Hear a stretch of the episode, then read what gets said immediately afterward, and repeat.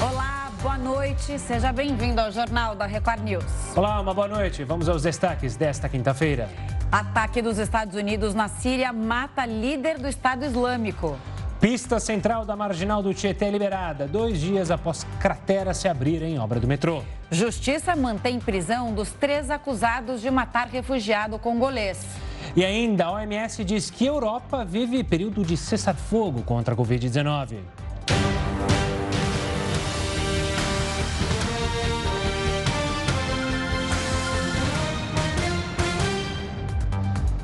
E o presidente Jair Bolsonaro afirmou hoje que ao menos 11 ministros vão deixar o governo até 31 de março. As mudanças vão ocorrer porque eles pretendem disputar as eleições em outubro. Com as saídas, as passas devem ser assumidas por servidores e parlamentares do Centrão. Ainda de acordo com o presidente, os nomes só serão divulgados no dia das substituições. Informações de 2 mil clientes foram expostas em vazamento de chaves do Pix. Então vamos a Brasília com o Matheus Scavazini. Matheus, boa noite para você. A informação foi divulgada pelo Banco Central. Tem como saber quem foi afetado por esse vazamento? Boa noite, Camila, Gustavo, boa noite a todos. Foram abertos dados como nome de usuário, CPF, instituição de relacionamento e o número de conta. Apesar disso, o segundo o Banco Central foi negado o vazamento de dados sensíveis. Segundo o Banco Central ainda, no total foram vazadas informações de 2.112 é, chaves ligadas à empresa de pagamentos eletrônicos Logbank. Outro já havia vazado mais de 160 mil chaves Pix ligadas ao Banco Digital Acesso. Em agosto do ano passado, um outro vazamento comprometeu mais de 400 400 mil chaves ligadas ao Banco do Estado do Sergipe.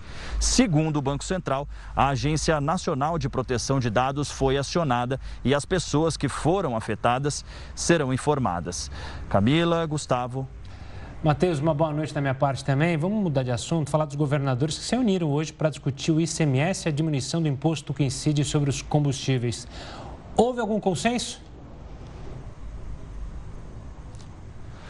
Gustavo, depois da reunião de os governadores decidiram de forma unânime apoiar então essa mudança no cálculo de impostos de combustíveis. Eles defendem a criação de um fundo para diminuir o impacto do mercado internacional nos preços praticados aqui no Brasil. Essa proposta já tramita no Congresso. A intenção é usar valores de um imposto que seria cobrado sobre a exportação do petróleo e que, que, que corresponderiam a cerca de 32 bilhões de reais anualmente para estabilizar esses preços, é, que hoje depende exclusivamente do preço do mercado internacional. Já o governo federal trabalha por uma mudança na Constituição para autorizar a redução de impostos federais sobre diesel, gás de cozinha e energia. Camila, Gustavo. Matheus, obrigada, viu, pelas informações. Até a próxima. Olha, o Procurador-Geral da República, Augusto Aras, acionou o Supremo Tribunal Federal para intimar a cúpula da CPI da pandemia a prestar depoimento. O motivo seria o suposto uso de dados sigilosos durante os trabalhos da comissão, denunciado pelo vereador do Rio de Janeiro, Carlos Bolsonaro. A ação mira os senadores Omar Aziz e Renan Calheiros, que foram presidente e relator da investigação. O trecho-alvo do pedido é o depoimento lido por Renan Calheiros durante a sessão em que o ex-secretário de Comunicação Social, Fábio Weingarten, foi ouvido. A pista central da Marginal Tietê foi liberada. O Jornal da Record News volta já já com todas as informações para você. Um empresário foi preso por suspeita de ordenar o ataque contra dois helicópteros do Ibama, em Manaus. Aparecido Naves Júnior foi preso pela Polícia Federal numa casa de alto padrão num condomínio de luxo em Goiânia. As investigações constataram um vínculo entre o empresário e a atividade ilegal de garimpo numa terra indígena, em Roraima. A Polícia Federal apontou que a motivação do crime foi por um prejuízo que Aparecido sofreu com a fiscalização do Ibama. Olha só. O ataque contra as aeronaves aconteceu em 24 de janeiro. Outras cinco pessoas foram presas. A gente falou aqui no jornal da Record News que os estados bateram recorde na arrecadação de impostos. Então a gente chama o Heroto Barbeiro para saber, Heroto, eu vou fazer essa pergunta, mas eu já estou meio cético da resposta. Existe alguma chance de diminuição do imposto esse ano, já que arrecadaram tanto? Olha, uh, Gustavo, você lembra que os estados, assim, numa, numa coisa maravilhosa, resolveram congelar o ICMS dos combustíveis, lembra ou não? Lembro. Está congelado por mais 60 dias. Poxa, que legal e tal. Diminuíram o imposto? Não, não, não. Eles congelaram, ou seja, eles não aumentaram. Aí eu fui fazer o seguinte: escuta, mas uh, a que se deve isso? Se deve ao seguinte: o ICMS bateu o recorde de, de, de arrecadação desde 1999. Os estados tiveram um aumento de arrecadação o ano passado de 20%. Nunca aconteceu isso antes. Então, não, espera um pouquinho, mas teve inflação de 10. Exatamente. Inflação de 10, mas eles tiveram 10 acima da inflação. Então, em outras palavras, é o seguinte: os estados estão com a burra cheia. A burra quer dizer, os cofres estão cheios. Eu pedi para separar aí, Gustavo, só um exemplo da, da arrecadação desse ano. Geralmente, quando a gente pede para mostrar o impostômetro, a gente bota aí a soma. Vamos ver, por exemplo, um, um exemplo do ICMS desse ano. Olha aí. Esse aí é o impostômetro, tem um cliquezinho lá, você pode ver o seu estado, qualquer estado da Federação Brasileira. Eu coloquei isso aí porque é o que mais arrecada, o estado de São Paulo, que você não está vendo aí em cima. Só esse ano já faturou 114 bilhões 688 milhões de reais, vai por aí afora. Agora, se você olhar o ano passado, curiosamente, os dois estados que mais faturaram com o ICMS, foi o estado do Mato Grosso. A arrecadação ano passado aumentou 45%. O segundo foi o estado de Goiás, faturou 32%. Então os estados estão com a burra cheia, estão com a grana no bolso. Tudo que eles faturaram ano passado. Olha que coisa interessante, hein? Foi a saída da crise. E outra coisa interessante para a gente lembrar é o seguinte: é bom lembrar que a maior parte dessa grana que os estados ganharam acima foi no preço do combustível e no preço da energia elétrica. Não é simpático? É como assim? Claro, cada vez que sobe o combustível, só, proporcionalmente sobe o ICMS. Cada vez que sobe a, a energia elétrica, subiu muito, sobe o ICMS. Por isso é que os estados encheram o bolso de dinheiro, em cima do comprador de gasolina, de diesel e das pessoas que usam a eletricidade de uma maneira geral. Foi isso que aconteceu. Agora, que é interessante lembrar também é o seguinte: quando os estados arrecadam, arrecadam muito, eu dei um exemplo aí, tem outros, onde é que ele gasta essa grana? Para a gente saber, né? Porque nós pagamos. 86% de tudo que o Estado arrecada, em média, é para pagar mão de obra. Como assim mão de obra? Polícia Civil, Polícia Militar, professor, área de saúde, etc, etc. 86%. Sobra quanto para investimento? 14% sobra 14%. Para a estrada, para a ponte, sobra 14%. Os demais são consumidos pela mão de obra. Então a gente precisa ver isso direitinho aí. Agora é o seguinte: uh, e os combustíveis? Com quanto eles entraram na arrecadação? Só para a gente saber. Uhum. Com 17%, por tudo que eles faturaram, 17% veio do combustível. Por isso é que o pessoal congelar, sim, diminuir não, porque os estados estão recebendo em cima do combustível. Agora, você vai dizer, bom, então não era o caso de abrir mão, já que eles estão bem de bolso, abrir mão para diminuir um pouco o, o, a cobrança? A resposta é seguinte: não, porque nós não sabemos o que vai acontecer em 2022. Pode a arrecadação cair e a gente não vai ter a grana no bolso. Mas eu tenho uma outra, uma outra visão. Eu acho que é ano eleitoral. É o ano da gente gastar grana.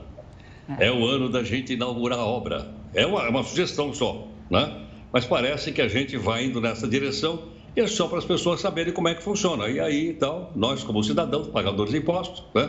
vamos tirando as nossas próprias conclusões a respeito desses números que eu acabei de citar. E você falou de eleição, vai... o que vai ter de governador se vangloriando, falando, olha, eu deixei o Estado com os cofres cheios, então vote em mim, ou então vote no candidato que eu estou apoiando? É arma política para outubro, né, Heródoto? É provável que 14 dos 27 governadores, 26, mais, 14 sejam candidatos à reeleição. 14. E os demais vão ser candidatos em outras áreas. deputado federal, presidente, uh, ministro. Ah, desculpa, ministro não pode. É, e vai por aí afora. Veremos como será esse jogo o Heródoto, político. A gente também trouxe aqui no começo do jornal com o Matheus Scavazini que teve a discussão dos governadores hoje justamente para discutir esse assunto do ICMS. E aí houve consenso de que teria que ter uma mudança na base de cálculo do imposto, é aquele, aquela base que você já explicou aqui para gente. Só que daí, na hora de falar, ah, vocês vão deixar de arrecadar? Não, não vamos não. A gente vai criar um fundo né, para compensar as perdas que aí esse fundo deveria vir de verbas do governo federal. E aí que vai o entrave. Aí acontece esse entrave e a, e a proposta não sai do papel, porque ninguém quer perder. Por isso que o cidadão e nós, pagadores de impostos, temos que acompanhar, nós temos o direito de acompanhar. E precisamos fiscalizar é? para que as coisas possam andar melhor e os investimentos sejam os melhores possíveis. E enquanto a gente tira as nossas próprias conclusões, vamos lá, vamos continuar pagando imposto. Heródoto, a gente fala daqui a pouquinho então. Até já. Até já. Até já. A pista central da Marginal Tietê foi liberada no fim da tarde de hoje. A via estava fechada desde que uma cratera se abriu ao lado das obras da linha 6 laranja do metrô na manhã de terça-feira. O serviço de concretagem do buraco foi finalizado ontem à noite. Com isso, a Secretaria de Transportes Metropolitanos, a Sabesp e a Defesa Civil Estadual autorizaram o fluxo de veículos na pista do meio. Ainda não há previsão para a liberação da via local. Após uma análise, as equipes estaduais descartaram a necessidade de instalação de estacas na área do incidente. Para preservar o lugar e proteger a população, serão colocados tapumes no entorno. Segundo o prefeito Ricardo Nunes, será feito um desvio do trânsito por um terreno particular na região para auxiliar a circulação dos ônibus e permitir a passagem de moradores da comunidade Bento Bicudo. A abertura da cratera ocorreu após uma galeria de esgoto se romper e inundar o poço de ventilação da obra, o que fez parte do asfalto ceder. A causa do rompimento está sendo investigada.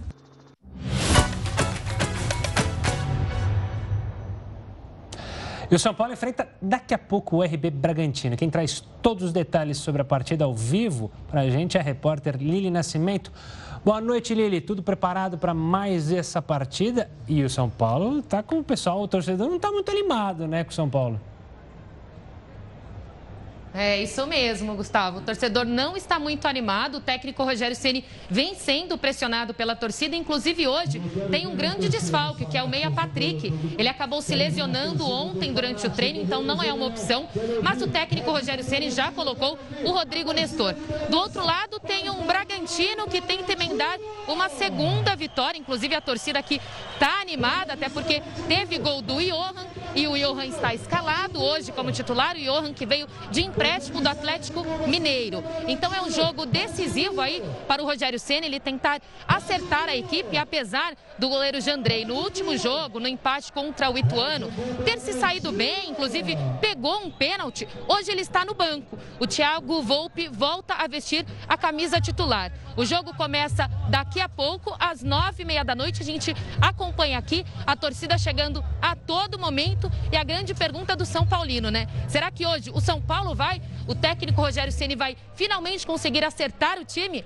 Gustavo, Camila? Ah, amanhã você conta essa história para a gente, para saber como é que foi essa partida. Eu adoro o estádio do Bragantino. Você vê a festa, deu para ver o locutor falando ao fundo com a Lili. Um ótimo trabalho para você e para toda a equipe. Nossa mulher do, do esporte agora, né, Lili? Obrigada. Um beijo grande. Boa transmissão aí.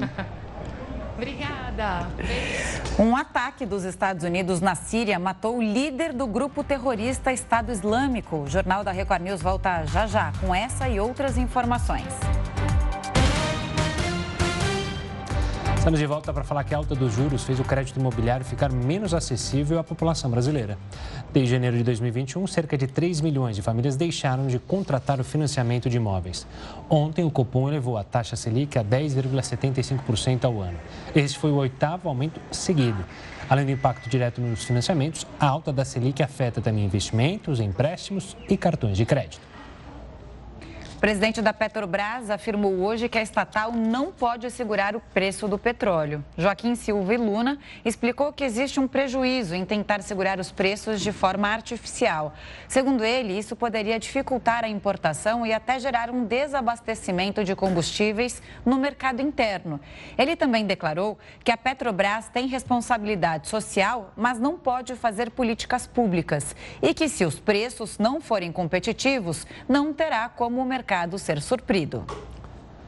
No mercado internacional, o líder do Estado Islâmico foi morto durante uma operação das forças americanas na Síria. Abu Ibrahim al-Hashimi, chefe do Estado Islâmico, foi morto na maior ação das forças especiais americanas na Síria desde a morte do antecessor, em 2019. O ataque, confirmado pelo governo dos Estados Unidos, deixou 13 mortos, segundo o Observatório Sírio para os Direitos Humanos. Seis crianças e quatro mulheres estão entre as vítimas. O presidente Joe Biden falou sobre a operação. Nossa equipe ainda está montando um relatório, mas ao tentarmos capturar o terrorista, ele não se preocupou com a vida das pessoas e sua família e explodiu uma bomba no terceiro andar. Acabou matando pessoas de sua família, assim como seu antecessor havia feito. rather than face justice for the crimes he has committed, taking several members of his family with him, just as his predecessor did. Abu Ibrahim nasceu no Iraque em 1976, segundo dados do governo americano. Antes de ser o principal líder do Estado Islâmico, ele foi membro da organização terrorista Al-Qaeda no Iraque. O jornal The Washington Post afirmou que ele chegou a ser informante do governo americano na década de 2000. Para fazer uma análise, então, sobre esse ataque dos Estados Unidos na Síria, a gente conversa com a professora de Relações Internacionais, Clarissa Forner. Clarissa, Obrigada, viu, professora, por nos atender, pela entrevista. Bom, vamos falar do terrorismo de uma forma em geral, que hoje é mais pulverizado em núcleos, núcleos menores. Ações como essa dos Estados Unidos são importantes para tirar do campo de batalha líderes que têm expressividade dentro de uma organização terrorista? Bom, boa noite, Camila. Boa noite, Gustavo. É um prazer falar com vocês. Boa noite também a todas as pessoas que nos assistem. É, bom, sem dúvida nenhuma, é, uma operação como essa tem um efeito no sentido de desmobilização né, das, dessas redes. E, de fato, como você observou, Camilo, que a gente tem notado nos últimos anos, tanto do Estado Islâmico quanto de redes como a Al-Qaeda é uma tendência realmente a essa desmobilização e também ao mesmo tempo dessa pulverização geograficamente falando. É, mas me parece que nesse momento é, é, um ataque como esse tem um efeito no momento muito mais doméstico também, né? Pensando do ponto de vista da popularidade do Biden, que já está em queda há algum tempo.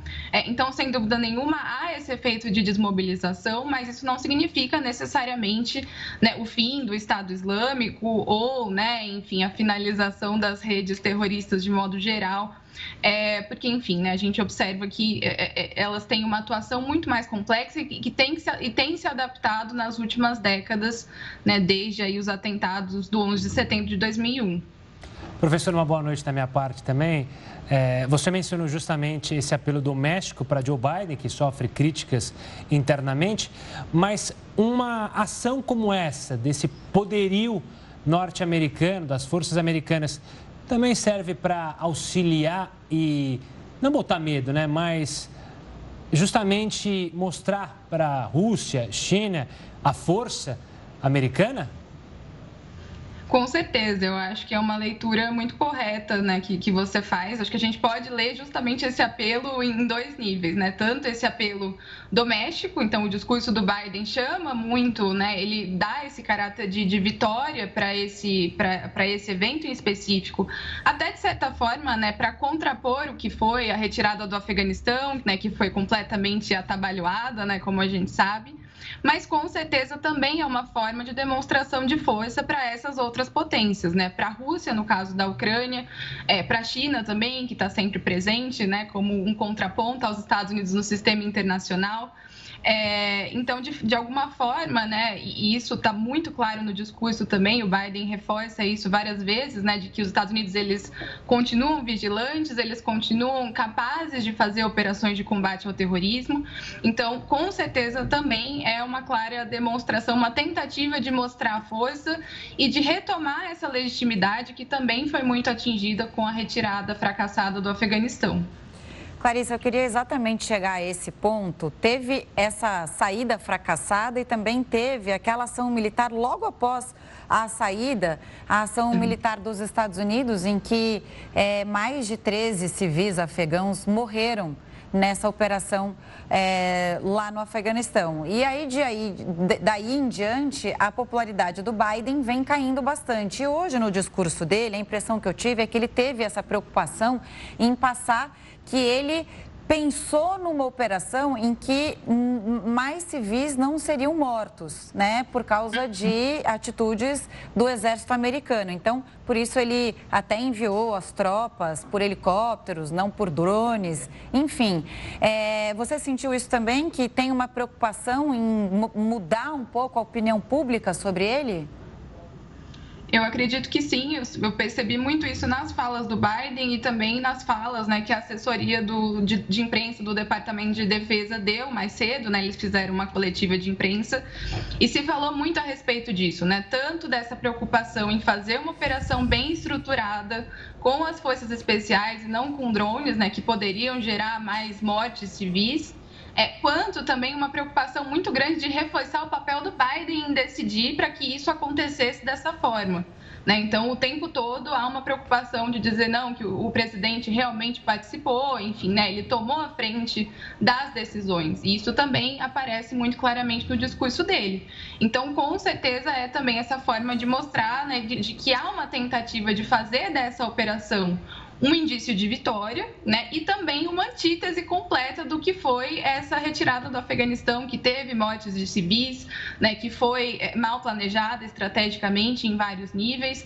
Então, justamente essa preocupação de também, né, é, é dar esses aspectos operacionais que nem sempre são muito vocalizados, né, dentro da discussão pública, para que as pessoas, enfim, né, tenham essa percepção de que houve uma preocupação maior do governo norte-americano e do próprio Biden em tomar as rédeas da situação. Professor, olhando agora justamente para a Síria. A Síria vive uma guerra sangrenta há anos, que infelizmente, acho que pelo, pelo cataclisma de informações terríveis de outras regiões e também do globo com a pandemia, ficou um pouco esquecida do noticiário internacional. Uma operação como essa pode acalmar a situação por lá? A situação está mais calma? Não está? Eh, qual é a análise que a, que a senhora faz? Eu acredito que ainda é um pouco cedo, né, para falar em calmaria, né, porque de fato o, o, conflito na Síria é muito complexo, ele já dura bastante tempo, né, a gente já está falando sobre isso desde o governo Obama e depois com o Trump, agora com o Biden. É, então eu acho que a situação doméstica na Síria ela é bastante complexa e a gente tem que levar em consideração também, né, que a morte de um líder não significa necessariamente, né, a desmobilização completa, como eu falei inicialmente, dessa organização.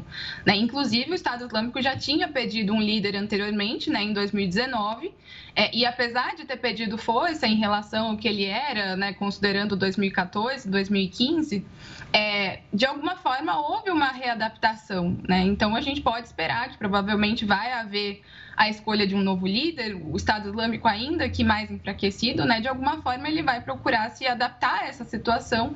E para além disso, né, já há o cenário da Síria, né, por si só, que já é naturalmente no momento se encontra, sim, politicamente, socialmente fragmentado, economicamente, né, sofrendo os efeitos dessa guerra civil que provocou, dentre outras coisas, um enorme fluxo de refugiados, de migrações forçadas. Então, é, eu acho que ainda vai demorar um pouco para a gente conseguir pensar em, em, em acalmar né, a situação. Acho que ainda é um pouco cedo para pensar nisso. Professora, obrigado pela participação e pelas explicações sobre essa operação americana e sobre a situação na Síria nesse exato momento. Um forte abraço e até uma próxima. Olha, na Europa há um momento de cessar-fogo, mas não é de guerra. Na verdade, é contra o coronavírus. A gente vai explicar isso, isso de acordo com a OMS. Em um minutinho a gente volta explicando todo o cenário por lá. Estamos de volta com o Jornal da Record News para falar que a Europa está em um momento de cessar-fogo contra o coronavírus, de acordo com a Organização Mundial da Saúde. O diretor da OMS na Europa fez declarações otimistas em relação à pandemia no continente. Segundo ele, três fatores justificam essa tendência: a imunidade conferida pelas vacinas, a aproximação do final do inverno e a menor gravidade da variante Ômicron. Ainda assim, o diretor ressaltou que isso só vai durar se a imunidade for preservada com as campanhas de vacinação e com o monitoramento das novas variantes. Em meio a essa declaração da OMS sobre a Europa, alguns países do continente diminuíram as restrições contra a Covid-19 e fazem isso de forma gradativa. Para falar mais sobre o assunto, o Jornal da Record News recebe agora o Dr. Marcelo Dyer, que é integrante da Sociedade Brasileira de Infectologia. Doutor Marcelo, Obrigada mais uma vez pela presença, sempre bem-vindo aqui no Jornal da Record News. Boa noite. E aí te perguntar, né? Então, estamos vendo já a luz no fim do túnel, finalmente? Boa noite. É, nós estamos observando uma variante um pouco mais branda do que a gente viu com a Delta e até mesmo com a Gama. É, e talvez começando uma luz no fim do túnel com a vacinação ganhando corpo e as pessoas realmente se vacinando com mais intensidade. Mas ainda estamos diante de uma doença que pode nos trazer surpresas, é porque assim como a variante Omicron ela é mais branda, pode surgir uma nova variante que a gente não sabe como pode se comportar. Doutor, uma boa noite também. Então, se na Europa já há esse processo um pouco mais de otimismo, aqui no Brasil a gente ainda não pode dizer em otimismo quando a gente tem vários estados com o UTI chegando ao seu limite. A gente deve permanecer por muito tempo assim ainda? Você acredita que, assim como aconteceu é, nas outras ondas, o que acontece por lá deve se refletir aqui em algum, em, em algum tempo? É, a impressão que a gente tem é que o mês de fevereiro vai ser um mês crítico ainda, né, com muitos diagnósticos. Talvez não, não o número de internações e de ocupação de, de leitos de UTI não acompanhe o mesmo número de diagnósticos. É, a gente tá, tem visto isso na Europa e tem visto isso até no Brasil nesse momento. Mas claramente o número de internações cresceu um pouco, o número de internações em terapia intensiva cresceu também. A gente tem que ter muita atenção. É, a gente sabe que houveram muitos leitos desativados nesse período também. Então, a gente precisa é, restabelecer a questão de estruturação desses leitos para, se houver necessidade, eles estarem prontos para a gente poder receber a população. Doutor Marcelo, isso eu não entendo, né? Na primeira onda também desativaram alguns leitos, depois houve aquela correria para reativar esses leitos e agora a gente corre o risco mais uma vez de ter esse problema de falta de leitos, principalmente nas redes, nos hospitais, nas redes públicas do SUS. Por que isso acontece? Por que não, dá, não há uma definição maior e um planejamento é, mais confortável, digamos assim? Até porque o SUS sempre precisa, né, de mais estrutura estrutura, por que não manter esses leitos, já que a gente teve que abrir muita coisa e investiu muito dinheiro nisso? Exatamente. A herança seria muito mais positiva se a criação dessas estruturas fossem permanentes. É, como você mesmo falou, a necessidade de leitos de terapia intensiva e até mesmo de leitos de internação sempre foi uma necessidade para o país, principalmente na rede pública. Se nós tivéssemos investido é, em manter essas estruturas é, fixas, seria um ganho muito maior. E digo mais, se nós tivéssemos investido é, em descentralização, interiorização é, da saúde, né? a gente levar algumas unidades hospitalares para o interior, né? como a gente vê interior do, de, do Amazonas, interior do Pará, aonde existe uma, um déficit muito grande, uma necessidade muito grande das pessoas se deslocarem, às vezes, horas de barco para chegar até a capital. Então, se a gente tivesse montado essas estruturas de maneira permanente, o ganho seria muito maior e a gente não, teria, não estaria passando to, a todo momento por essa correria monta, desmonta, monta, desmonta. E às vezes, quando desmonta, a gente não sabe nem para onde vão os equipamentos. Esse é outro problema. Doutor Marcelo, olhando para abrangência mundial. Assim como a Europa está vivendo esse cessar-fogo e já se animando com a situação da pandemia, em compensação, a mesma OMS diz que é preciso aumentar em seis vezes a velocidade da vacinação na África, no continente africano, em outras regiões que a vacina não chega, porque são países pobres. Há uma necessidade, justamente dos países ricos, de ajudar, porque senão a gente vai continuar vendo é, novas e novas variantes? Não tenha dúvida. É, alguns países têm estoque de vacina 10 vezes maior do que a sua população, enquanto os países da África, os países pobres, é, vacinaram aí 3, 4, às vezes até 5% da população somente. A gente precisava que essas vacinas chegassem né, a, a esses países. Isso ajudaria de maneira global a reduzir não só a transmissão, mas surgimento de variantes. Então, a gente conseguir levar vacinas para esses países seria um ganho para toda a população, né, para toda a humanidade.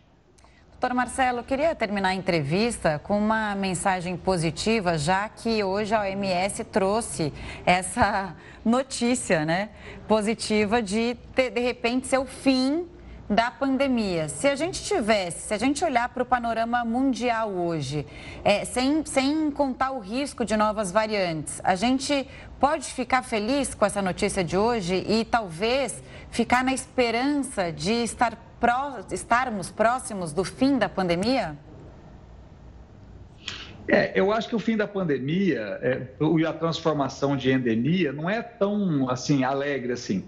Mas o que a gente pode comemorar realmente é o avanço da vacinação, o surgimento de vacinas novas que estão por vir. É, e eu acho que o que a população tem que comemorar e aproveitar o momento é se vacinando.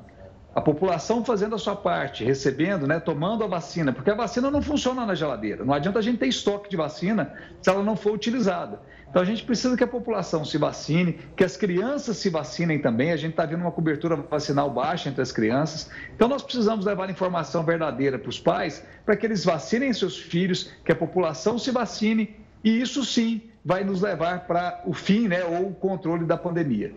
Doutor Marcelo, obrigado pela participação aqui conosco no Jornal da Record News. Um forte abraço e até uma próxima.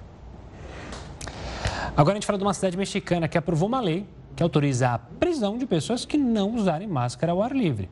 A decisão, obviamente polêmica, foi adotada para tentar controlar o avanço da Covid-19 e evitar o colapso do sistema de saúde. As infecções diminuíram desde que a medida entrou em vigor. Apenas uma pessoa foi presa até agora. O México tem mais de 300 mil casos ativos da doença. Mais três corpos foram encontrados em Franco da Rocha, na Grande São Paulo. Com isso, já são 30 mortos pelas chuvas em todo o estado. Uma escavadeira de grande porte foi usada nas buscas. Quatro pessoas ainda estão desaparecidas. O governo estadual anunciou mais de 3 milhões de reais para Franco da Rocha. Mais de 5 mil famílias seguem desabrigadas, isso segundo dados da Defesa Civil. Olha só, dados do CAGED indicam que os melhores salários são de pessoas que trabalham nos setores financeiro e de informática. Já os piores estão na contratação de mão de obra. Assunto para o Heródoto Barbeiro. Heródoto Barbeiro, você que sabe muito bem de salários altos, existem casos de pessoas que ganham menos de um salário mínimo? Gustavo, você vai poder escolher entre três profissões aqui que estão lá no CAGED. Boa, vamos lá, adoro. Que é é, Gandula. Gandula. Gandula. É, apresentador de festa, festa popular ou acupunturista. Ou acupunturista? É. Ah, eu vou escolher o. Faz eu vou escolher o Gandula, mas eu quero ser Gandula do Corinthians e aí tentar pegar a camiseta com os jogadores para depois vender nos sites para tentar tirar um troquinho. Justo. Exatamente, porque se você for viver com o salário de Gandula, segundo o CAGED aqui do Ministério do Trabalho, o salário é 900 reais por mês. Não chega a uns, quer dizer, tem que pagar salário mínimo, ninguém pode trabalhar no país sem ganhar salário mínimo. Mas o CAGED é o seguinte, o, que o salário do Gandula no Brasil é 900 reais. Quem faz acupuntura recebe 750 reais. Nossa. Menos do que recebe o gandula. E o pessoal, então, que é apresentador de festa, que anima festas infantis, também ganha por volta de 750 reais. Agora, uma coisa curiosa é o seguinte: é o fato de que o CAGED divulgou essa, é, esse, esses índices de é, pagamento, porque é, o ano passado foram criados mais ou menos 2 milhões e meio de novos empregos. Caiu de 14 para 10,5 mais ou menos. É muito alto, claro, é muito alto. Mas, de qualquer forma, caiu bastante, caiu 2, 2 milhões e meio. E como você falou o seguinte, uh, isso aqui, esses salários, maiores salários, são salários com carteira assinada daí o CAGED. E aonde é que estão os melhores salários? Estão no setor de investimento, no setor também de, eh, além de investimento, o setor também de tecnologia, como você lembrou, e o salário varia mais ou menos de 34 mil reais a 35 mil reais. Mas é salário para diretor. Não é, é salário do diretor, é salário de gerente. Não é o salário do trabalhador comum que vai para a área de investimento ou vai para a área de de tecnologia. Na verdade, é o seguinte: de todos os salários que o, que o, que o CAGED divulgou, o maior número de vagas são 142 mil vagas foram abertas para faxineiro. Então, maior quantidade de pessoas empregadas foram pessoas que foram trabalhar na faxina de alguma forma. E outra coisa curiosa é o seguinte: salário médio aqui é de aproximadamente R$ 1.400 quer dizer, um pouco acima do salário mínimo que nós estamos vendo por aí. Agora, os salários caíram bastante por causa da crise, por causa da, não só crise econômica, mas também da pandemia, e vem se recuperando, mas a recuperação está sendo feita com salários muito baixos. O pessoal que a gente está mostrando aí, ó, que é o pessoal de telemarketing, também uh, teve bastante oferta para o pessoal do telemarketing. Mas eu estou vendo aqui que o telemarketing também não paga muito bem, não. O telemarketing paga relativamente pouco. Se você for um médico especialista, segundo o CAGED, o salário é mais ou menos 13 mil reais. Médico especialista, 13 mil reais. Né? E se a pessoa for um especialista informático, for um gerente ou for um diretor, aí ele vai então até 22 mil reais. Esses são os salários mais altos e os salários mais baixos que foram então agora é, divulgados pelo CAGED do Ministério do Trabalho. E o duro do, de trabalhar no telemarketing é que é um estresse tremendo, né? As pessoas é, não, não ficam muito tempo trabalhando no setor, porque é algo bem estressante, tanto para quem liga quanto para quem recebe a, a ligação, né, Heroto? Exatamente, exatamente. E muitas vezes a pessoa nem está habilitada a responder todas aquelas perguntas que são feitas no telemarketing. Não por problema dela, porque não tem resposta. Uhum. Aí a pessoa que liga lá fica brava e tal, tinha essa coisa toda. Agora, de uma forma geral, houve uma recuperação. É, não é aquela necessária, mas houve alguma recuperação na economia brasileira. Esses dados aqui são do ano passado. É, e tecnologia, né, despontando aí e mantendo essa posição de profissão promissora, né, com altos salários e ainda em desenvolvimento. Isso é, é legal, né? Para os jovens, é, talvez seja uma boa ficar de olho nisso, porque é uma profissão que está contratando bastante mão de obra. E é a tendência, né? Obrigada, Heródoto. Um beijo grande. A gente se vê amanhã, sexta-feira. Tá de folga, não? Tá aí, né? Sexta voo. Que... Sei, eu vou contar pro chefe aí. Folga só a partir das 10 da noite, tá, Heródoto? A gente se encontra, então, mestre. Um ah, beijo grande. Até amanhã. Boa noite. Tchau, Obrigado. Tchau, tchau. Muito grato. Obrigado. E lá, falando do pessoal da tecnologia, sabe quem perdeu dinheiro hoje? Mark Zuckerberg. Perdeu quase 30 bilhões de dólares num único dia. A gente te conta já já. Estamos de volta para falar que um casal que testemunhou as agressões e o assassinato do congolês Moises prestou depoimento à polícia do Rio de Janeiro. Quem tem todos os detalhes é o repórter Pedro Paulo Filho. Boa noite, Pedro. Boa noite, Camila e Gustavo. Boa noite a todos que acompanham o Jornal da Record News. Olha, hoje foi mais um dia de depoimentos sobre o caso do imigrante congolês Moise, que foi brutalmente espancado em um quiosque na orla da Barra da Tijuca, na zona oeste aqui do Rio, há 10 dias. Hoje a polícia ouviu um casal que testemunhou o crime. Segundo eles, os agressores justificaram a ação para punir o imigrante. Um policial militar que é dono de um quiosque vizinho também foi ouvido. Ele afirmou que a irmã dele é gerente no quiosque em questão, onde o Moise foi espancado, e confirmou que o imigrante costumava prestar serviços para os dois quiosques. Numa audiência de custódia, hoje a Justiça decidiu prorrogar por mais 30 dias a prisão dos três acusados dessa agressão.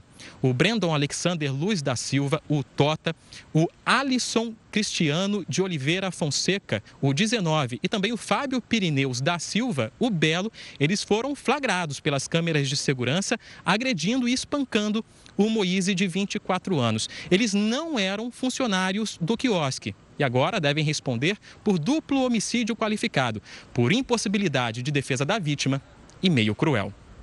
Eu volto com vocês. Bom, né? É, justiça está sendo feita, até porque um deles, o que mobilizou, que luta jiu-jitsu, disse que ele está com a consciência tranquila. É, Não sei como. Vamos ver se a justiça de fato será feita, porque as investigações demoraram, foram três dias para a Polícia Civil ir até o local do crime, então ainda acho que é cedo para se falar que a justiça foi feita, infelizmente. A Fiocruz fez um alerta hoje sobre a taxa de ocupação de leitos de UTI no Sistema Único de Saúde. A gente já deu uma pincelada aqui nesse assunto. Agora a gente traz os dados. Olha só, 13 estados apresentaram aumento das taxas de ocupação. Nove capitais estão na zona de alerta crítico, com mais de 80% dos leitos de UTI ocupados. O relatório não conta São Paulo e Espírito Santo que não tiveram os números divulgados.